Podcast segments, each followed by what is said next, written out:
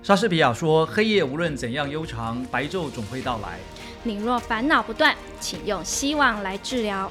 人类最大的幸福就是希望在爆。Hello，大家好，我是苹果，一天一苹果，希望靠近我。”大家好，我是顾吉然，让我们为你的创业梦助燃。今天顾院长来到呃来到这个节目啊，然后呢，我们在上一集讲的是创业的起手式，就是募资如何钱从哪里来。今天这一集啊，我想要跟院长就是讨论跟询问的就是人的问题，因为我们常常说创业就是人货场钱。这样子嘛，那人其实有分两种人，一个是创业家自己本身，另外一个就是员工管理。对，那在这边我想要先跟院长讨论的是人的问题，因为院长在就是有一个课程，就是量子思维这样子的课程里面，其实他在讲的就是呃创业家自己本身人的问题。对，如何一个事业，我一直觉得啦，一个事业一个公司要成功，其实最主要的那个领导人，他是一个核心价值，而不是那一个人那个领导。人他多么能干，多么会做任何的事情，而是那一个领导人他的梦想跟他的坚持，他的个人的创业家个人的特质有没有能够吸引到？可以能够带领这个公司这个团队往目标前进，所以我觉得创业家本身人是一个很重要的问题。那呃，我想问院长的是啊，如何找到自己的最佳状态，而且保持自己最佳状态的方法？因为我觉得院长，我每次看到院长，我就觉得他精神奕奕。然后他呢，我觉得院长一个很棒的地方让我非常佩服，是他每天真的很坚持着在做呃。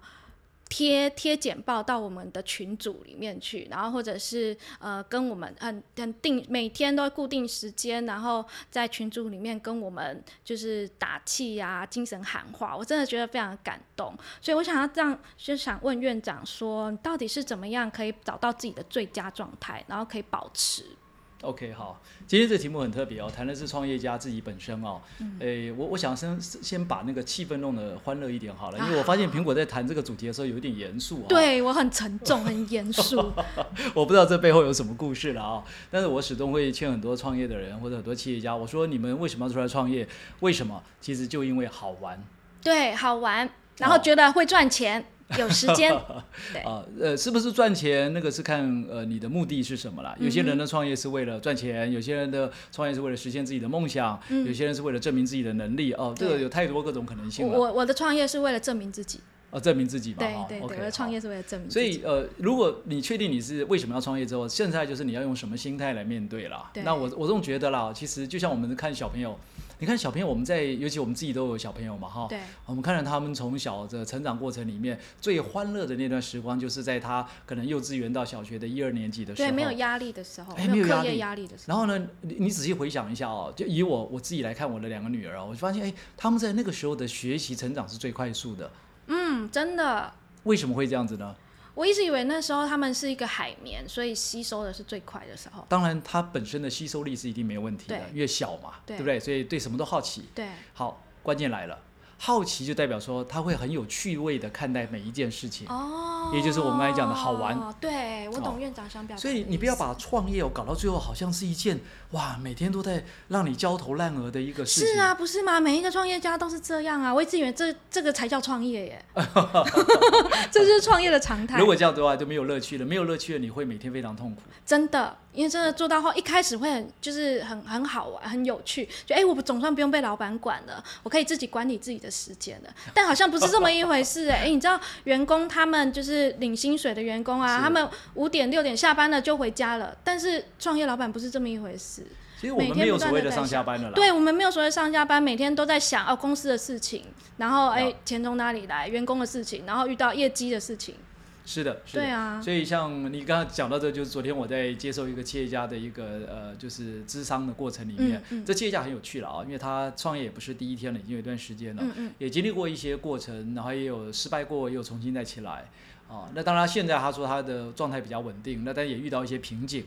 那我听完他的瓶颈之后呢，我就很好奇问他说：“那你你为什么遇到这个瓶颈？你知道吗？”然后他就说他不知道。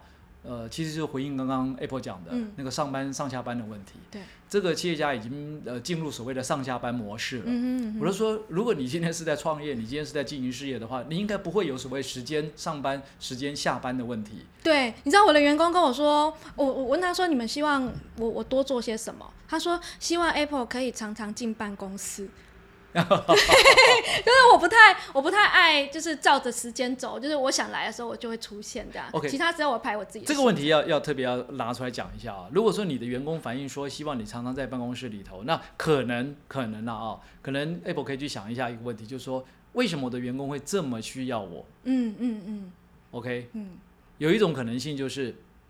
有很多事情必须要由我来做决策。对，我的系统，我的整个企业的那个组织架构系统还没有建得非常完善。OK，对，好，那你说，嗯，有的时候我公司规模也不大嘛，嗯，我我我有必要去搞那么复杂吗？对啊，对不对？常常会这么觉得，就一通电话或者喊一下，哎，那个谁谁谁，哎，你负责把那个什么弄一下，然后他如果真遇到状况回来跟你讲说，哎，苹果。我发现好像刚刚这样做有点不太通哦，好像应该要再调一下。我有个 idea 什么，你们直接一沟通完就好了。对，你不需要像大企业里头还要怎么样？层层关卡。写报告。对。还要签呈上去。签呈。啊，然后还要经过一关一关的，然后你上面的科长可能还觉得你写的不对。对，我常常自豪的是我们小公司，然后就是弹性很够，然后很快就可以解决问题。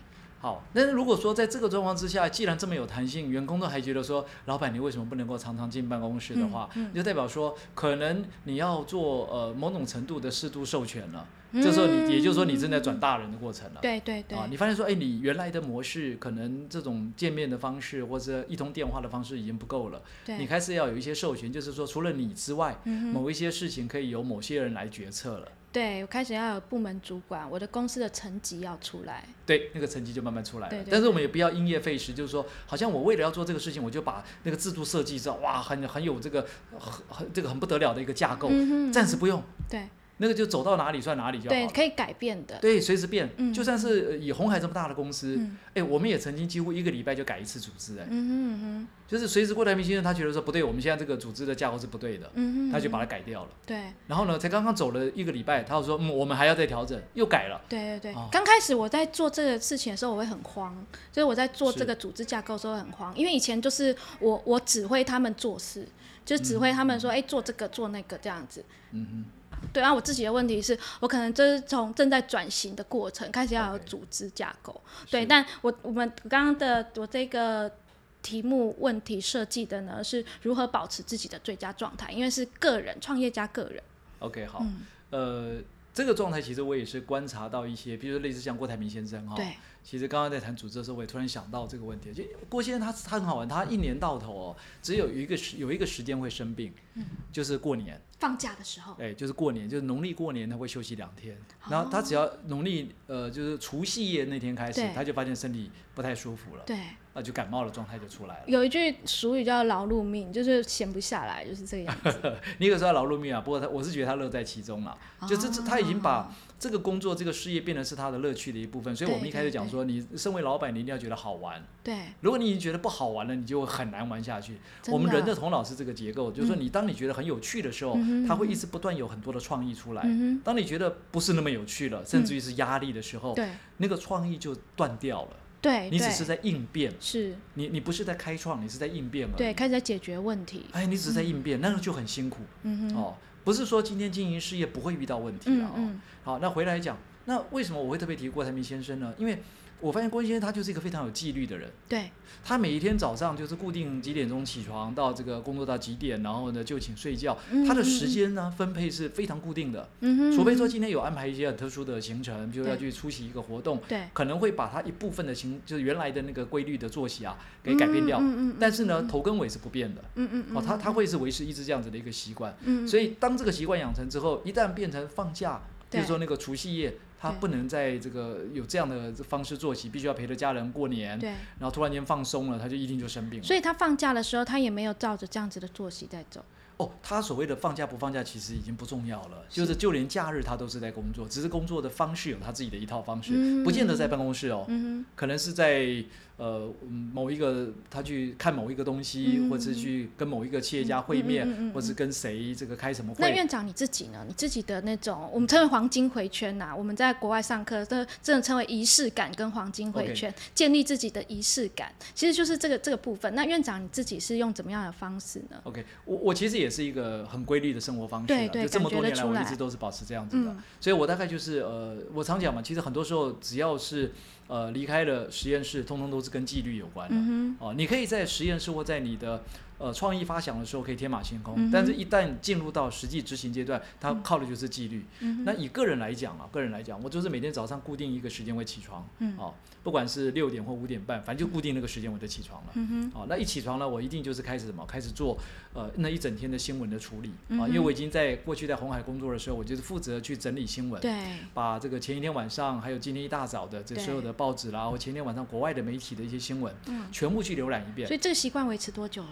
哇，这个恐怕已经是十几年了吧？哇，我真的很佩服。应该说零六年开始到现在，对，零六年哦，对啊，你看二零零六年，对，每天呢，真的，我跟了院长两年，正式院长两年，真的是坚持在做这件事情，就很习惯，每天自己就会做这个事。对，一开始你会前几天会不会比较就是不习惯，然后后来就是就是习，让它变成你的习惯了之后，你再也不。不会，心里不会觉得它是一件事情。哎，可以讲到它已经活成你的日常了。对，因为习惯一旦养成之后啊，你就不会觉得它是负担。对，OK。所以在刚开始要建立习惯的时候，的确会有一点压力。嗯比如说，像我一开始要去做这件事的时候，也会觉得说，哇，每天早上都要去做这个事，这工作量很大，你要看那么多东西，还要把它剪辑哦。对啊。有一些东西要变成是这个图片，那有一些东西呢是要把它的新闻存档。嗯哦，那以前我们在红海，我们会有一个系统，可以把这些资料存到系统里面。嗯所以呢，可以在这个上。班时间，比如说我们是这个八点半哦，所有的人到办公室之后，所有的各个事业群的总经理就会立刻打开系统去看有一些哪些重点新闻。为什么？因为郭台铭先生会问。嗯嗯嗯。那你现在你自己如何收集这么多的资料？因为现在真的是资讯爆炸的时代。呃，一样啊，我也是，就是从网络上面。那你如何把它归类整理？以后你日后可以翻阅。OK，我我做法很简单，不复杂啊，因为我没有那样的系统，所以我就直接用一个 Word 档。嗯。这个 Word 档呢，把我每一天所剪辑的新闻就往里面存。嗯哼。哦，所以我我可以用在这个档案里面用搜寻的方式找到某一个关键字、某一组新闻或是某一个日期，就直接找到我要的资料。哦，所以你会，它你的 Word 档里面是图片，你的截图，你的新闻是一个截图。呃，截图也会有，然后文字的也都会有。哦，你会留下文字，这样你可以用关键字去做搜寻。对对对。哦，了解。那如果说像坚持这件事情啊，如果在刚开始我们设定了一个目标，哦，我每天要做资料剪辑这件事情，但是我却有几天没有达到，那我该如何用这样子的心态去面对我这样子的事情？呃，通常我们讲这叫习惯的话，就最好不要打破了。嗯，但我就是被打破了，有一天突然就是没有做到了。哎，我会有一个仪式，什么仪式？就比如说，你看，像我有时候真的一大早就出门，我没办法有那个时间去做这些整理的时候，我还是会在我的这个十几个群组里面，我会去分享。对对，我会跟大家讲说，很抱歉哦，今天一大早就有行程，所以我没有办法做这个今天的全球新闻的这个财经重点新闻的整理，啊，请大家见谅。这个就是在提醒自己说，哎呦，我今天没办法做了。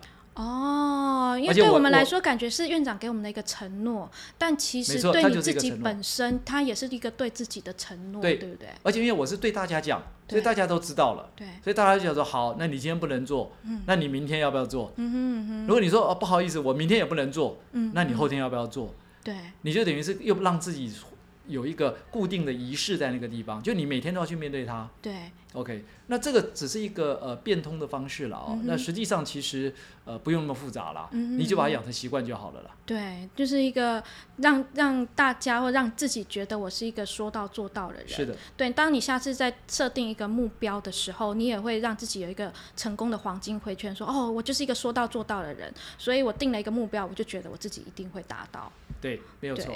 那我想问院长的是，就是你自己平常的时间是怎么安排跟规划？你是几点起床，然后做什么样的事情，然后几点休息？因为我觉得看一个模仿一个成功的人士，他们的呃生活习惯跟规律的作息，对我们来说也是一种模仿跟学习。OK，好，我大概把我的时间切成几个段落了啊。当然刚才讲了，早上起来大概就是从呃五点半六点啊起床之后，我一定是先是做新闻的整理。嗯。然后新闻整理之后呢，因为我也会在呃录一段的语音嘛，做分享。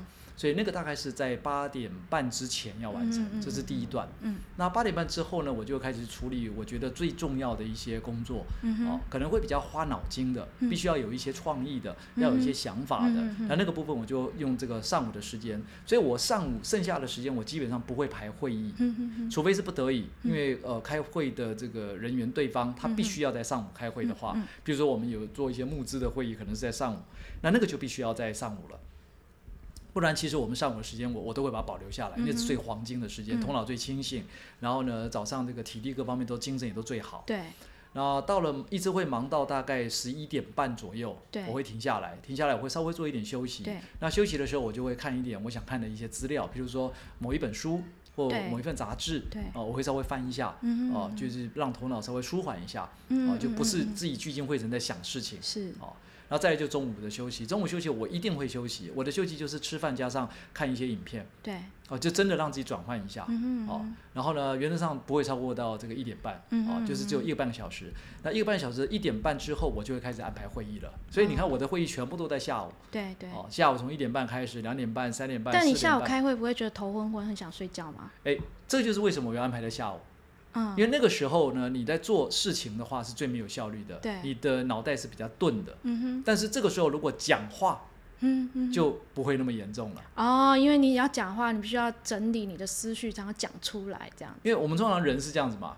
呃，你如果真的很困的时候，你在看书，你会觉得很快就打瞌睡了。对对。你如果要写东西，你觉得顿顿的又写不出来。对对对。哦，那这个时候只有什么？当我们坐下来，我跟你坐下来，我们开会，我们在探讨一件事情，哎，会是比较容易让你维持在一个状态，就不是那么累。动脑的阶段。哎，就是这个动脑又不是像我们上午那个动脑了。对。它相对来讲会比较单纯一点啦，就是我们一起来讨论一下，现在比如说某一个呃投资案，我们大家要不要投资啦？啊，或是某一个呃我们自己的募资案，我们的募资到什么程度啦？大家来这个。开一个开一个会议，做个沟通啊，或是呢有很多企业家来咨询，然后通常来接下来咨询，我都把它当做是一个很好的学习过程了。对，哦，我就来听他们讲，哦，原来还有这一套，还有那一套，还有这种生意，还有那种生意，哦，还遇到了什么问题，然后我就想一下，那我可以给他什么建议？嗯，所以这种都是比较弹性、比较灵活的，就是不会那么嗯枯燥，也不是那么呆板的，尤其在你精神状态如果不是太亢奋的时候。那用这种方式来面对的话，会稍微好一点。嗯啊，那这个会持续到多久？原则上就是到四点半会结束。啊，啊，所以也不长。所以你的工作时间就是四点半之后，就是你自己个人的休息时间。好，四点半的通常我就会去做一点运动了。哦，你的运动是在下午。下午，下午的时间。那这个其实如果要回溯起来的话，又更早了。这个是以前我还在军中的时候，我就是这个习惯了。下午四点半就开始运动。对。哦，然后一路后来在任何的工作的阶段，我都是维持大概就是下午四点半开始运动。嗯好，那这个运动到一段落之后呢，就进进入到我们的晚餐时间了。那晚餐时间通常就是我们跟家人可以互动，或是跟某一些特定的对象互动的时候。嗯。可以安排在那个时候，哦，大家通过吃饭，就比较这个 social 的感觉，比较 K 九一点，大家就是可以来聊一些愉快的话题。对对对。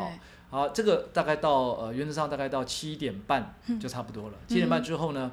正常来讲，我就会开始又要去做下一段的一些工作了。是这个工作呢，就包含我可能会去写一点文章啊，或者写一些我觉得呃突然间有一些灵感或一些什么想法、一些心得，我就会在那个时候把它做好。那现在来讲，因为刚好晚上又在跟我们那个陈瑜做《道德经》的，道德经，他每天会挑一篇嘛，《道德经》对话，哎，他会挑一篇出来，然后他会写他的见解，然后我也会提我的见解嘛。那个我就会在晚上的时候就哎，好想一下，那今天这一篇有什么特别的地方啊？然后就来跟他做互动。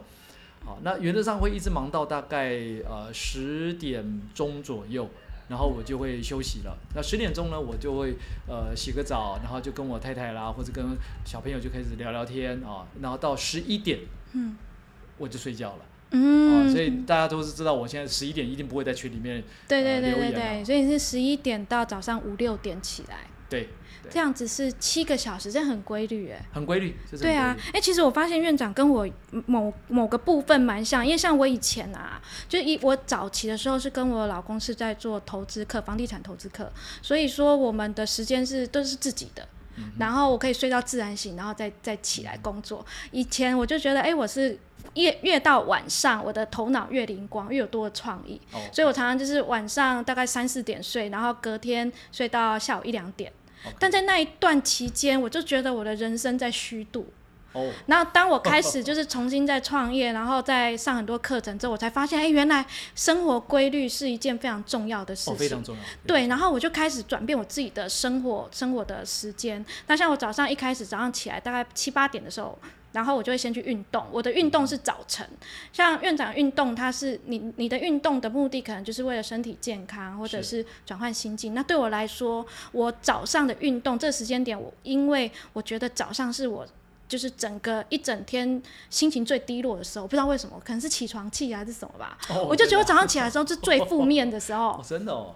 所以我会透过运动去转换心情，然后就自己一个人听着一个比较激昂的音乐，然后自己跑跑步。对，所以我的运动我会坚持，是因为我不是为了瘦身而去运动，我是为了转换我自己的情绪而运动。因为我对我自己非常了解，我就知道这个时间点就是我自己最需要转换心情的时候。非常好。所以我把我的运动排在那个时候，然后。我也是上午就开始工作，一些脑力就是需要分配的工作，脑力运作的工作。到下午我就是开始开会，或者是出去出去呃客户那边，然后讨论事情。是的，对，因为我很清楚我自己到下午只要待在办公室，我就很想睡觉。嗯，对。但我觉得我跟院长最大的差别在于，我没有下班时间。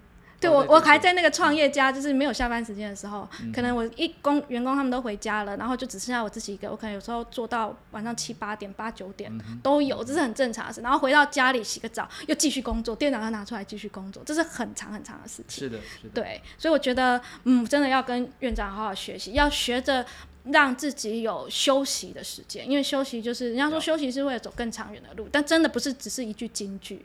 是的，是的，对，真的就是偶尔还是要给自己放松休息一下，这也是我还在学习的地方。那我自己比较呃，给我自己的一些好的习惯啦，就是我自己希望给我自己养成的，就是我会常常的去上课跟学习。嗯，这个很好。对，因为我觉得学习真的是达到成功最短的路径。对，对我这几年这两年真的是。不断在学习，我每一个月至少会给自己上一个大课，所以大课可能就是一两万以上的那种，两三天就一两万以上。然后平常一到两个礼拜会给自己上就是一两个小课，小课可能是那种讲座型的或技术型的，对。然后再来就是偶尔会给自己看看书，然后看一些不是自己工作分内的书，嗯哼，对，因为我觉得一直在我。我我需要一些休闲活动跟习惯。如果我一直针对在自己的工作上面，有时候你的圈圈跟视野会太小。嗯嗯。对，所以我有时候去上课，甚至会上一些很奇怪的课，例如说塔罗牌、哦，身心灵。欧卡课程，欧欧卡卡牌就是如何用欧卡，然后探索自己的潜意识，是这样子的课程。对，我觉得它会是你自己技术方面另外的那种润滑剂，也是你自己人生的润滑剂。对，我也觉得蛮有趣。那院长，你有自己其他的小兴趣吗？就 是除了工作以外的小兴趣？OK。呃，兴趣有很多种了。那我我的兴趣是这样子了，我通常有的时候会喜欢自己画一点东西啦。哦，我以前小时候就很喜欢画东画西画的啊。然后这个习惯也都还是有，只是说呃现在来讲就不是那么正式，就是有时候自己拿个笔就在旁边涂涂写写画画。哦，对，我们希望学院的那 logo 是院长自己画出来。哎，我自己画出来的。对啊，我就觉得超厉害的。然后再来就是我我在。就是准备 podcast 的课，就是内容的时候啊，就是有在自己的粉，就是 Facebook 里面就问大家说，哎，有没有大家有什么问题想要问院长的？其中有一个问题，我发现他一直不断的在出现，就是创业啊，我们在创业通常都是为了更好的收入、更好的生活，可是却找不到创业的门道。嗯，OK。对，像如果一般的创业家这样子的问题是很常出现，该怎么样解决？这个问题其实应该要问苹果，因为苹果不是创业很多次了。对。哦，所以常常找不到创业的你应该要要有很多的心得啦。我自己是跟着就是潮流走。哦，跟着潮流走。对，现在现在流行什么就去看什么，而且我常常找的创业的门道都是它有独特卖点。OK。像我的厂商拿东西来给我卖，我第一个问他说：“你能讲出你你能讲出十个我有你没有的特点吗？”哦，OK，OK，非常好。对，那很多的老板他们会跟自己的商品谈恋爱。嗯嗯，对，就是说自己的商品多好多好多好，但是我常常会站在，我不是要，我不是要说这个东西不好，我常常会说，对我刚刚说你的东西很好，但是就一个旁观者的角度来说，我站站在一个旁观者跟消费者的角度来说，你让我有什么样子的销售卖点？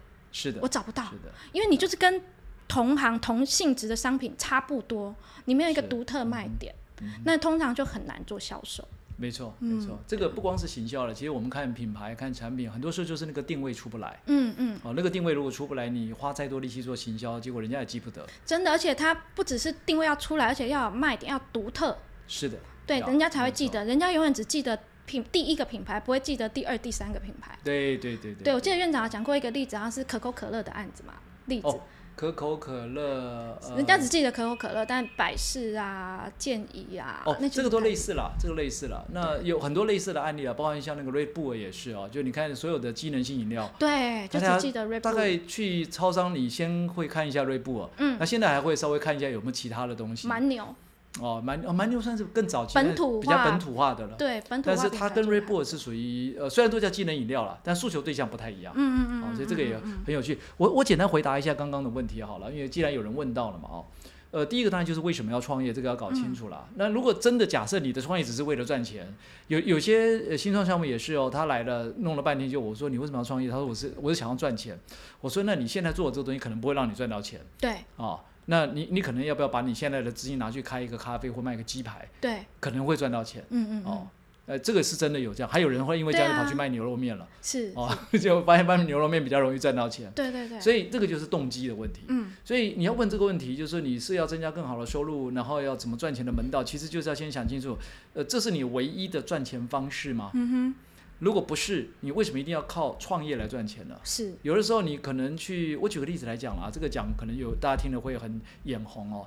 我们过去在红海的时候，人家说红海给的福利给的很好，哦，就奖金各方面都很愿意给，对，啊，就是郭台铭先生是一个非常大方的，你只要愿意我就给，你要做得到我就给，给到什么程度呢？甚至于在红海一个副总阶级的，哦，我讲总公司了，副总阶级，他如果做得好的话，绩效各方面领一领，一年可以领大概三四千万，哇。你想想看，领三四千万什么概念？你自己去创业，你搞不好一年赚不到那么多钱，对，对不对？你扣掉成本，你能够剩多少？对，能够养家活口。有些创业家真的能够养家活口就不错。是啊，是啊。所以如果是这样来看的话，那你何必创业？你干脆去红海吧。是，去红海好好干，说不定你干个五年就可以退休了。对对，真的要好好评估。就是这个例子啊。哦，那另外就是创业的门道，其实我会把它分为七个阶段了。哦，这个七个阶段可能时间关系，我没有办法一一的说明啊。我简单讲一下。第一个就是当你有一个 idea 出来的时候。我真的叫 idea generating。嗯，这个 idea generating 呢，你要怎么样把它转化成一个具体可行的计划？这是第一个阶段，对，不是只是一个想法。对。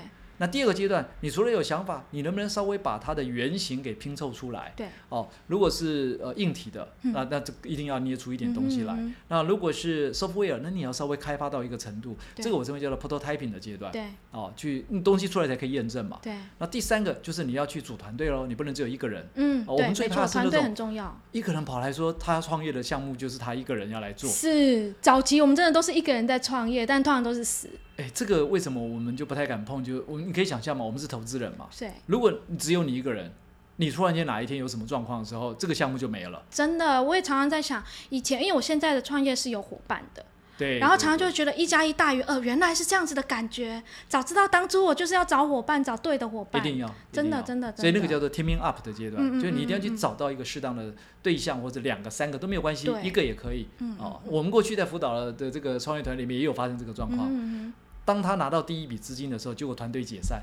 对，哦，就是原来要一起打拼的人，突然间觉得说，哎，这个事情好像还没想清楚。等他想清楚的时候，说，那我我能不能不要参与？对，他的梦想跟目标不够一致，不够一致啊，这个也是一个好。那这个是前三阶段，第四阶段就是你前面已经有原型了，你已经 prototype 都出来了，你你，但是那是你的想法嘛？就像刚刚苹果讲的，那个是老板在跟自己的产品谈恋爱。嗯。那到底市场要不要这个东西不知道，对啊，所以我们就要来做一点市场调研，嗯嗯，哦，所以那个市场调研就是去测试一下说它的那个 PMF，哦，我们就是产品跟市场的匹配度，嗯哦，它是有一套方法的，嗯，经过这个方法，这个呃这个 loop 去跑了几遍之后，就知道说哦，这个东西的市场的需求度到什么程度，有没有需要调整跟修改的地方，就把你的原型机给优化。但我发现有些创业家他们真的就是。在跟自己的商品谈恋爱，你知道吗？人家讲说这个东西不适合，或者拿出其他的案例给他，他都听不下去，他就是想做。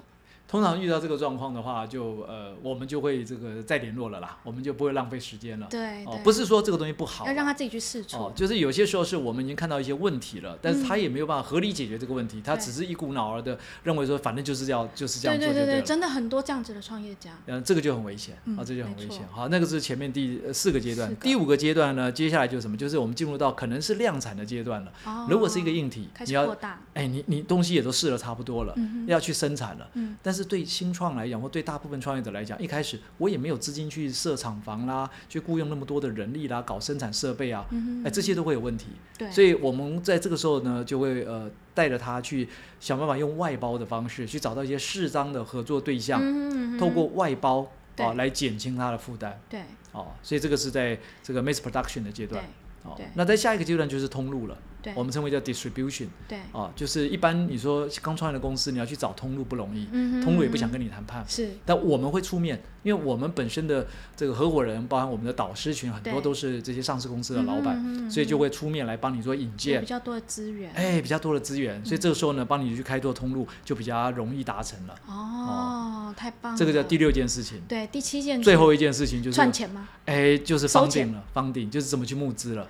哦，不是收钱，不是开始收钱，然后创业真的好辛苦。啊，这个大概七个阶段啦，就这个门道大概我们切割成七个 stage。嗯。好，所以呢，我们今天的节目也差不多要进入尾声了，但我还是觉得这个议题有非常多的内容可以再谈。下次我们院长有时间再约院长来深入的再探讨。那呃，节目的尾声呢，苹果有句话想要送给大家，就是永远没有人可以击退一个坚强坚毅的希望。那个希望真的是你要够坚持，不要放弃。OK，好，那我还是一样哦，我还是认为说没有方法的鸡汤和喝那个白开水是没有两样的啊，所以我们要这个一起找到方法，看见希望。嗯，好，那我们下个节目见，拜拜。